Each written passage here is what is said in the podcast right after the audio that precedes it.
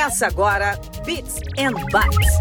Bits and Bytes. O seu podcast de tecnologia com James Eduardo e Carlinhos Melo.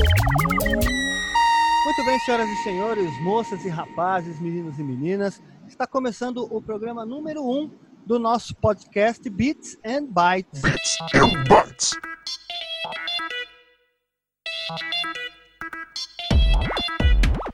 Comigo, James Eduardo, e com Carlos Alberto Melo. Correto, Carlinhos? É isso aí, James. Estamos aí na área. Boa tarde para todo mundo. Estamos aqui, né, para fazer um apanhadinho de, das novidades aqui da, de tecnologia, tudo que está na, na boca do povo da galera aí. É, o Bits and Bytes, tá? Ele é um podcast onde eu e o Carlinhos, o Carlinhos que é técnico eletrônico, também é técnico de TI. Na verdade, eu e o Carlinhos a gente vem daquela fama do menino da TI, o menino da informática. Acho que o Carlinhos deve ter ouvido muito isso. Não? É, eu ouvi muito o, o cara da impressora, né? Exatamente, o cara da impressora. Eu ouvi muito que eu era o cara do e-mail. Então, a gente nessa vivência, pelo menos de uns 20 anos que a gente tá na estrada disso daí, né? Cara, eu tô, na, tô nessa loucura aí desde 95, né? Eu sou da época que eu fiz um estágio no Terra e o pessoal ligava lá que não conseguia conectar no, no tempo da internet de escada, né? Você passou por suporte técnico do Terra também. Isso também. Aí o pessoal queria logar com, com o e-mail do UOL no, no discador do Terra e aí era complicado. Eu também fui do suporte técnico do Terra, antigo ZAS, né? Isso. Ali no Brooklyn. Não sei se você foi no litoral aí. Não, eu fiquei aqui no litoral, É, mas, a matriz, a- mas a matriz era lá no Brooklyn. Isso, ali na Rua Flórida, ali eu entrei Isso. lá em. Entrei lá em 98, 99. Isso, eu entrei um pouco antes.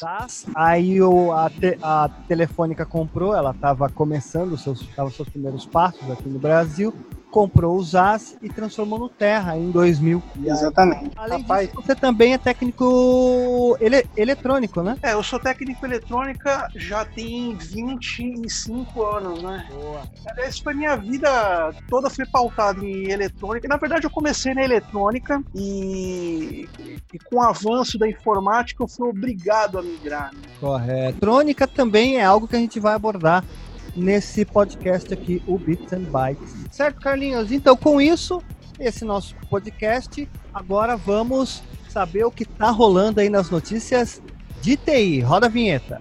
Bits, bits, bits, bits and Bytes. Mas olha só, eu selecionei uma notícia aqui que inclusive foi uma dica sua, tá?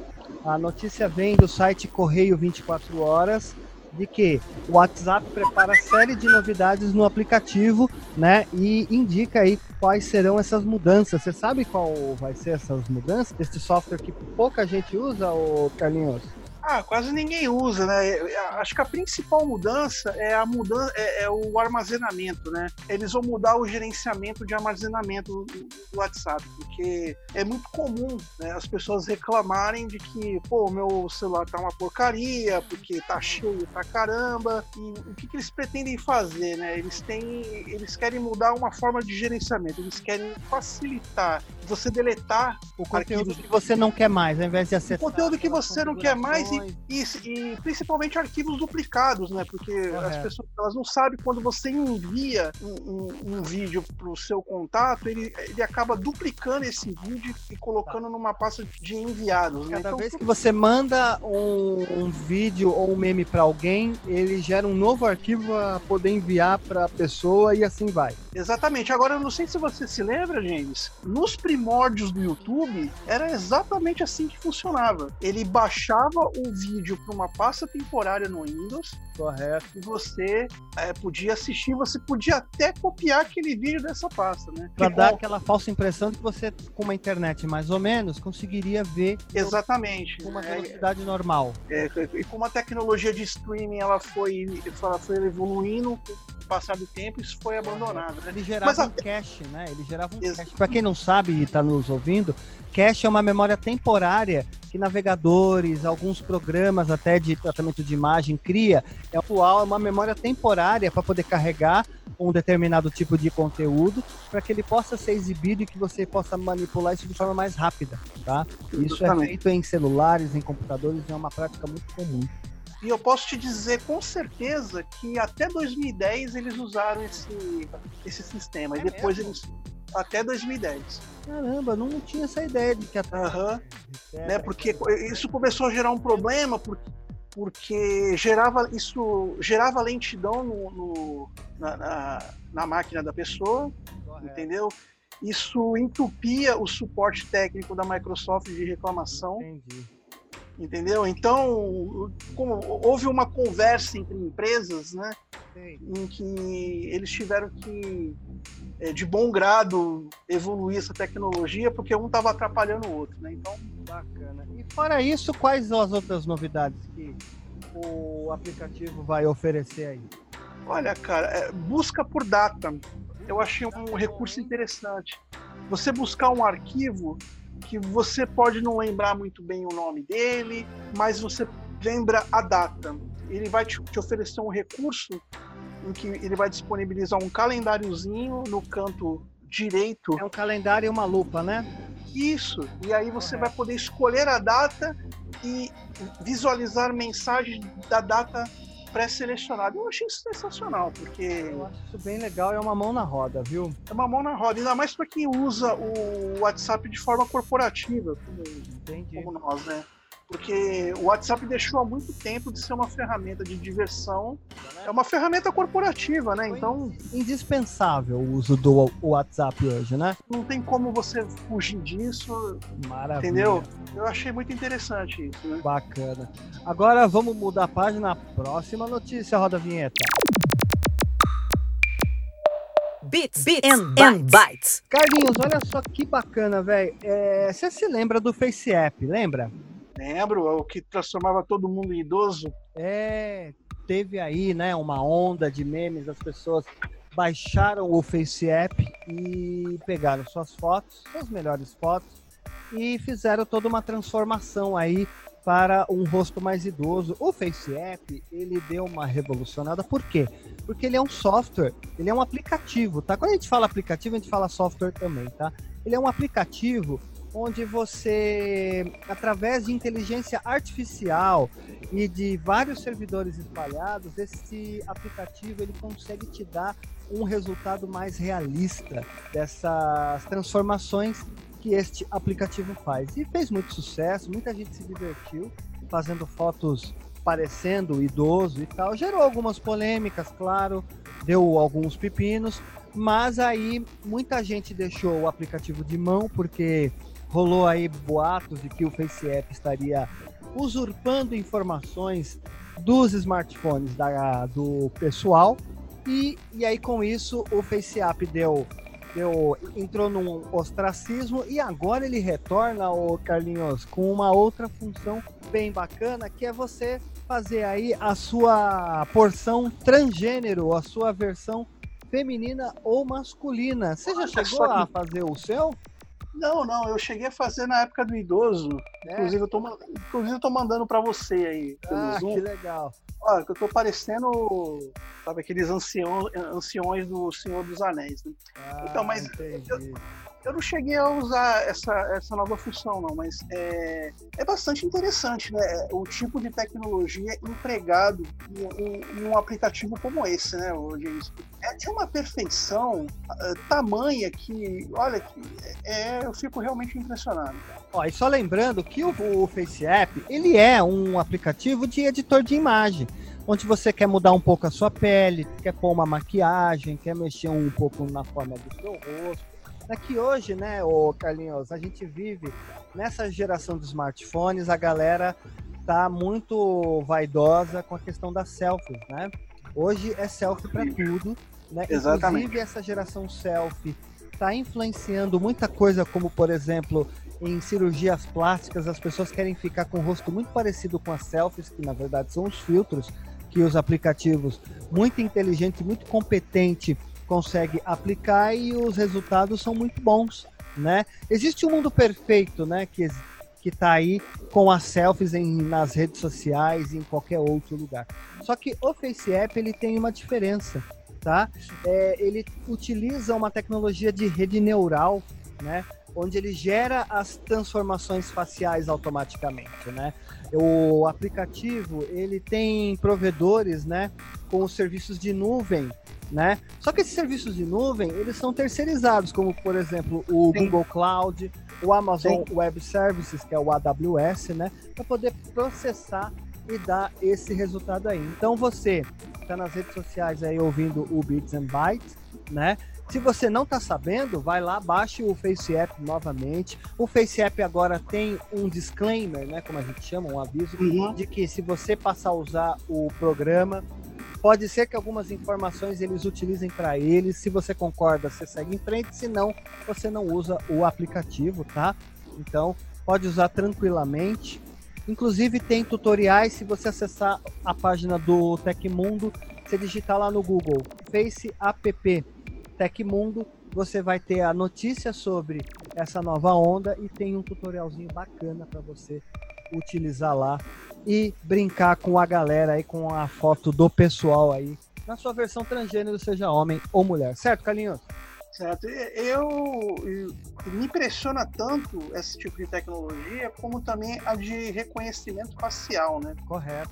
E que gera uma polêmica por, por falta do mundo, é, discussões de que se é ético ou não, mas que também é uma tecnologia impressionante que eu posso até afirmar para você que o desenvolvimento dela, ela você pode localizar uma pessoa em qualquer lugar do mundo, como nos filmes do Missão Impossível. Caramba. Sabe? É, é muito, muito impressionante. Tem uma notícia aqui, ô Carlinhos, que eu acho que para hum. aqueles que são apreciadores de uma boa cerveja, eu acho que não vai ser muito legal não, tá? Ataque Opa. de ransomware pode levar à escassez de cerveja. É isso mesmo que você ouviu. Nesta última segunda-feira, dia 8, a gigante australiana de bebidas, a Lion, foi vítima de um ataque de ransomware, tá? que levou à paralisação da fabricação da cerveja. Por precaução, a empresa desligou todos os sistemas de TI até que o problema seja resolvido, de acordo com a companhia, que também fabrica outros tipos de bebida e faz parte da multinacional Kirin, a grande multinacional Kirin, que também tem no Brasil e é dona da Imperial, tá? o que, que ela fez? É, as investigações iniciais apontam que nenhuma informação financeira foi acessada pelos hackers durante o ataque. Apesar disso, os sistemas ainda não foram restaurados até o momento. Tá? A Lion afirmou que a sua equipe de TI e consultores cibernéticos segue trabalhando para investigar o problema e avaliar por quanto tempo ainda terá que manter os computadores desligados. Ou seja, computadores desligados, não se processa nada e não se fabrica cerveja. Então. Se fabrica nada, né?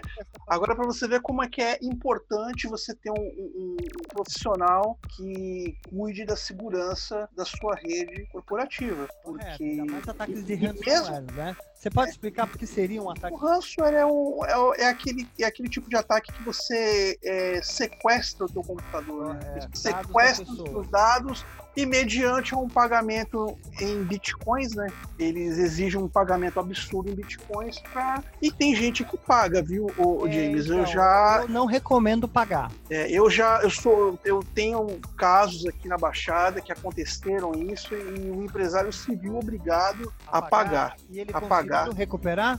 Ele conseguiu recuperar sim, mas é, eu acho que ele poderia ter tomado uma outra atitude, né? Mas ele ficou desesperado. Você imagina você ter 20 anos de dados da sua empresa sequestrada. Então, é, o, o que, que eu quero salientar aqui? É importante você ter um profissional que cuide da segurança da sua rede. Correto. Número um. Não é só um Número... antivírusinho, um Avast, um Avira que vai resolver.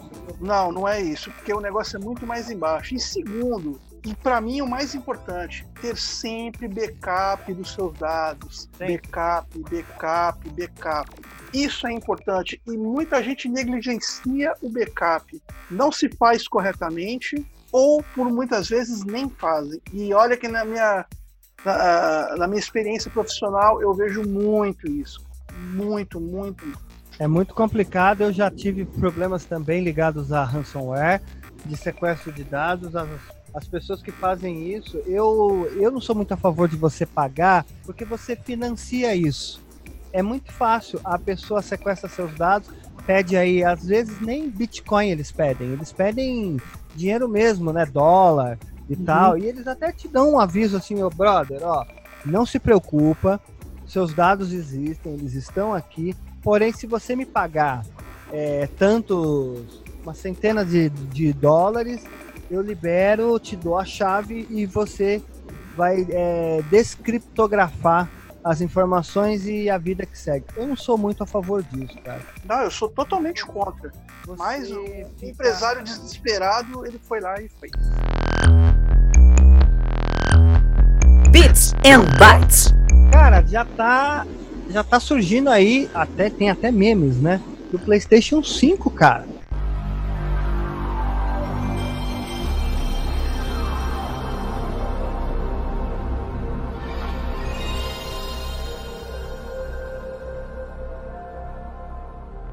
Chegou a ver o cara do PlayStation 5? Sim, sim. Ele parece um access point da, T- da TP-Link que você pendura lá em cima. cara, muito E só faltou as antenas laterais. É verdade. Porque olha só, notícia também do site Tecmundo, tá? PS5 e Xbox Series X. Imagens estimam as dimensões dos consoles, tá? Então lá no site do Tecmundo, lá, notícia publicada no dia 12 de 6 de 2020, tá? Eles mostram aqui a cara dos novos consoles do Xbox, que é o Xbox Series X, tá? E do PlayStation 5, que logo logo aí vai é, tirar uma grana do bolso de muita gente aí que é, que é fanática dos games e que quer a nova plataforma aí do PlayStation 5, tá? Então aqui o console do PlayStation 5, se eu conseguir descrever como o próprio Carlinhos disse, ele parece até com aqueles storages, cara. Sabe que você usa Sim, sim. né, em rede doméstica? Sim. Parece um pouco com aquilo também, né? Ele é Parece um branco, Case, parece um case de. Exatamente. É. Ele tem um miolo preto, né? É, ele parece que foi feito para ficar em pé, tá? Então ele tem essa característica. O, o controle ele é um pouquinho mais de cantos e partes arredondadas, tá? E o Xbox é todo quadradão, como sempre, né? É, a frente dele, quando lançou o Xbox One, muita gente achava que parecia com um videocassete, né? Mas tá aí no site do Tecmundo você tem a evolução de todos os Playstations e também de todos os Xbox lançados, né, do Xbox desde o 360 Slim até o Xbox Series X e do PlayStation 3 Slim até o PlayStation 5, galera. As opção, a opção de hardware, né, que ele, que ele te que ele te proporciona no, no- no- no PS5, talvez ele não seja tão tanta diferença com a geração anterior. Eu, eu- acho que o que vai diferenciar é a, é a visualização em 8K, só que é o seguinte, né, James? É, TVs 8K ainda são muito raras ainda. Então, mas aí fica a dúvida: esses caras estão pressionando para que esses televisores sejam lançados logo? Eu acho que deve ter um televisor que atenda esses requisitos de, de 8K. Se a Sony está lançando um console que tem em 8K, muito provavelmente ela vai lançar um televisor que também suporte essa resolução.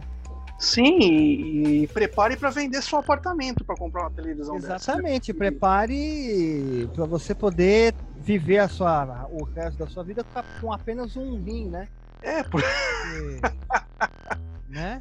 pode Se crer, né? Vai, vai- sem um rim, mas ter um PlayStation 5 e uma TV 8K na sua casa, você é, um, você é uma pessoa muito feliz. é, vai acabar com a fila do transplante, meu. Agora, não sei se é é a melhor estratégia, né? Você lançar um aparelho para forçar, entre aspas, a, a popularização desse tipo de aparelho. Eu não Mas eu sei. acho que sim, viu, cara? Sabe por quê? Você acha que é a melhor estratégia? Então, é uma forma. Por quê? Eu acho que a Sony, ela lançando um console que te dá capacidade de resolução de 8K, esses televisores vão acelerar o seu processo de, de fabricação e venda para, creio eu, para daqui a dois, dois anos, três anos no máximo. É, vamos aguardar. Já coloque seu, já coloque seu rim na, na fila de, de doação. Também existe a possibilidade da Copa do Mundo de 2022, né? Se tudo der certo, se a pandemia tiver mais contida e tudo tiver mais bacana, você tem a, a, a a Copa do Mundo do Qatar de 2022 corre esse risco de também ter essa tecnologia. Então as pessoas vão correr atrás e poder ter essa experiência em 8K. E o PlayStation já está dando esse primeiro passo. Quem não se lembra que o PlayStation 3, quando foi lançado, já vinha com leitor de Blu-ray. Verdade. E fez com que a Sony emplacasse esse formato. Né? Você quer jogar, vai precisar comprar estas mídias.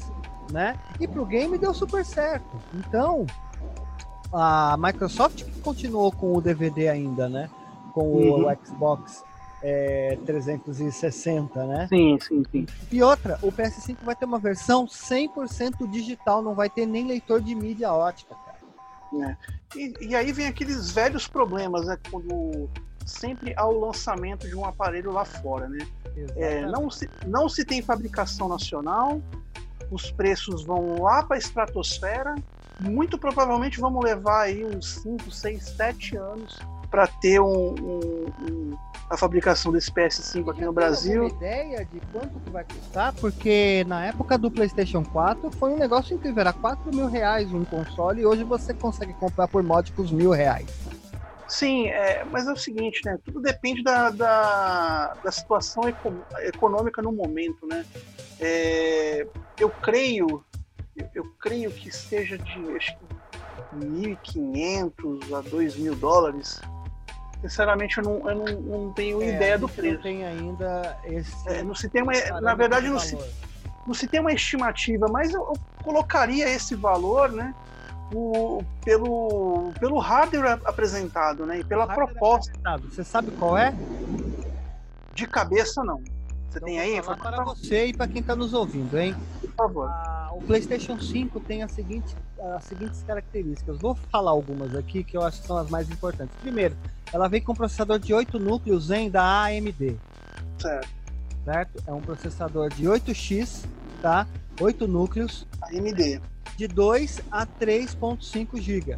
Tá? Deixa eu fazer um comentário sobre o AMD, que eu acho é. que já é, uma, já é uma tentativa de você tentar baratear o aparelho, né? Que então, o AMD. Eu tô achando que o AMD, eles estão dizendo que vai ter de 2 a 3.5. Isso vai influir no preço. Sim. Verdade. O de 2 GB vai custar, vai, vamos supor aí, fazer um, uma simulação hipotética, que a versão top do PlayStation 5 vai custar em torno de 4 mil reais e uma versão mais de entrada, porém não tão ruim, com um processador de 2 GB, vai custar em torno de 2.500. Exatamente. Que, que já acho que é uma tentativa de baratear o, o aparelho, né? Usando, usando a tecnologia AMD, né? Que mas um, você tocou numa questão interessante aí que dependendo da velocidade né, de processamento, é o que vai influenciar no preço, e eu acho que você tem razão. E outra, nos últimos três anos a AMD tem apostado, não sei se nos últimos três anos, creio eu, a AMD tem apostado em processadores de alta capacidade para games, como a linha Ryzen, né? Uhum. Que assim, cara, eu tenho visto testes, eu que trabalho com computação gráfica, tenho visto computadores AMD Ryzen com a mesma capacidade de um Core 7 da Intel por um preço até um terço mais barato do que um, uma máquina com um processador Core 7. Exatamente, por isso que eu te falei da questão do preço. E não duvido que logo mais a Apple também possa né, acabar indo para esse lado também, né? né? E continuando então aqui no. Para a gente passar rápido aqui pela pelo o hardware do PlayStation 5, tá? Então tem processador AMD de 8 núcleos, tá? Sendo de 2 a 3.5 GHz de frequência variável, tá? A GPU de 10.28 teraflops, tá? São 36 CUs, tá? A 2.23 GB, ou seja, vai ter muita memória de vídeo aí. Arquitetura de GPU é. custom RDNA2, a memória de, a, da interface com GDDR6 com 16 GB, 256 bits, cara. Olha isso.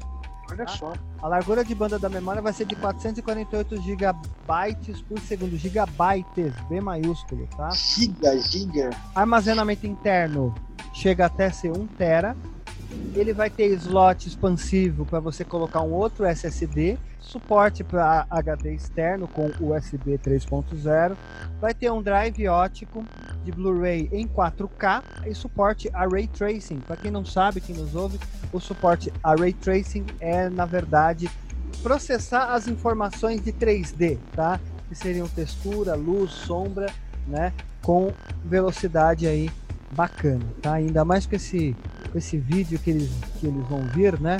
Vai ser incrível. Então, teremos duas versões, uma com uma com drive de leitor ótico e uma outra sem nenhum tipo de leitura de drive ótico. Bits and bytes. Bits and bytes.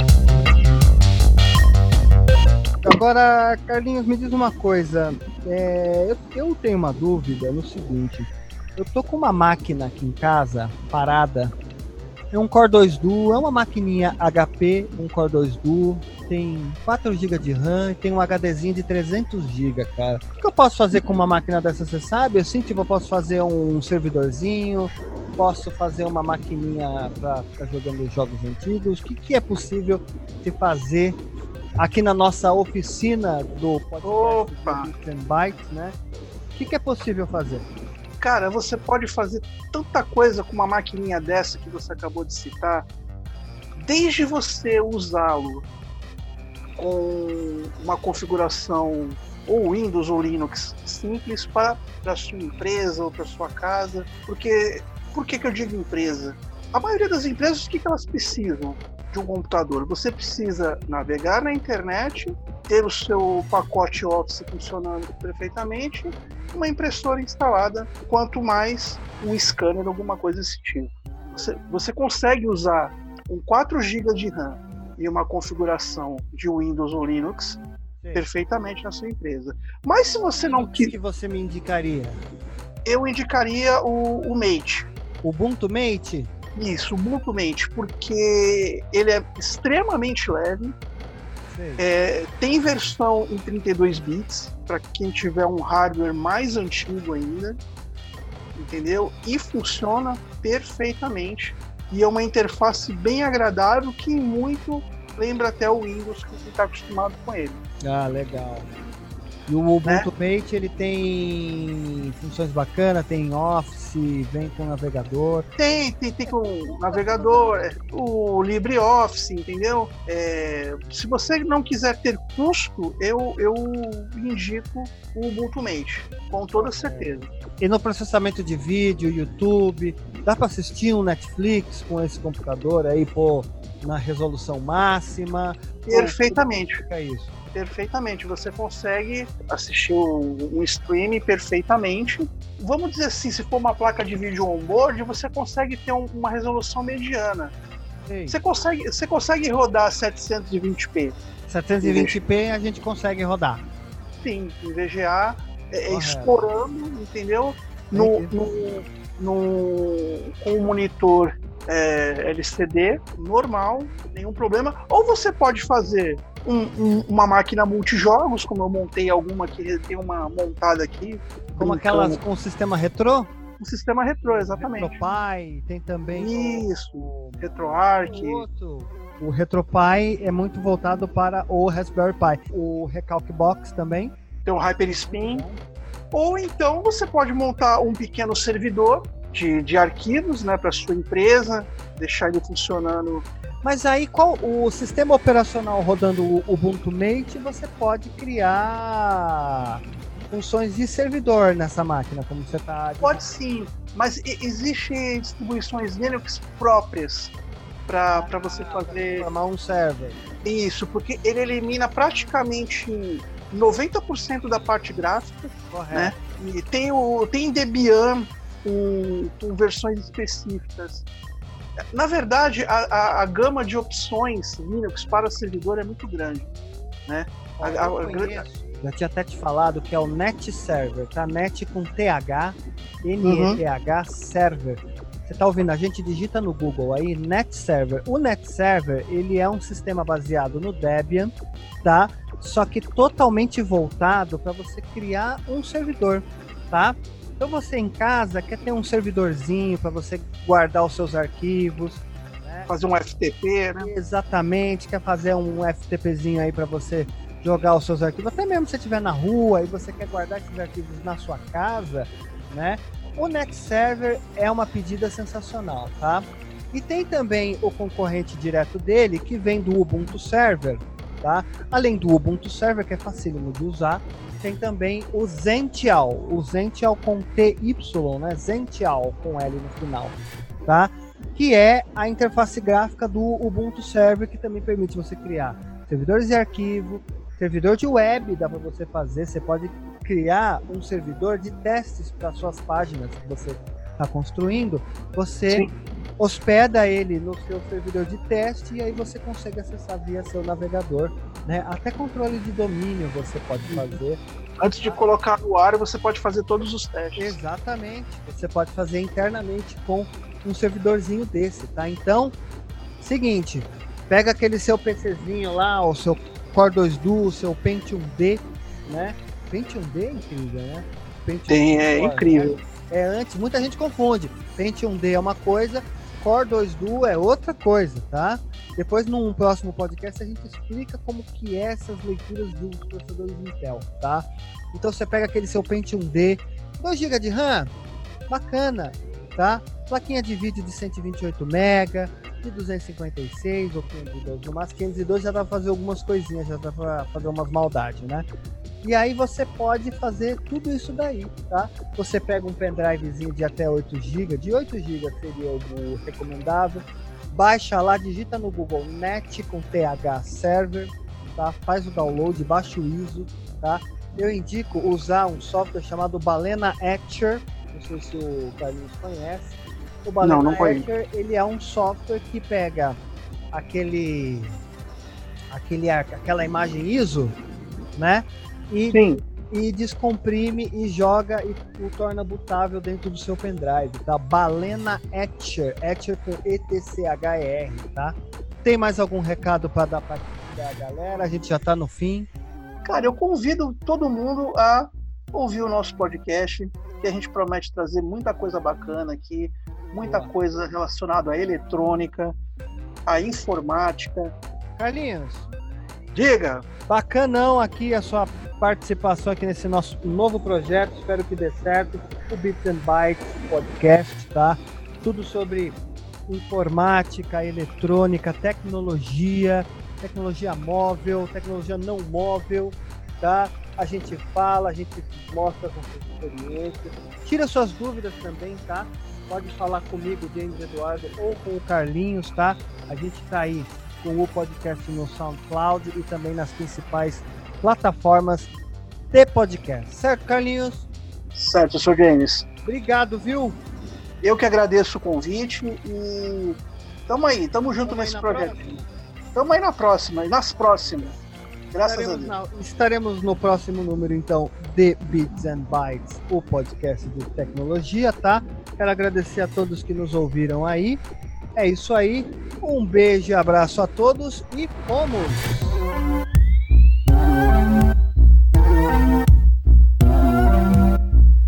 Termina aqui o Bits and Bytes. Até o nosso próximo episódio.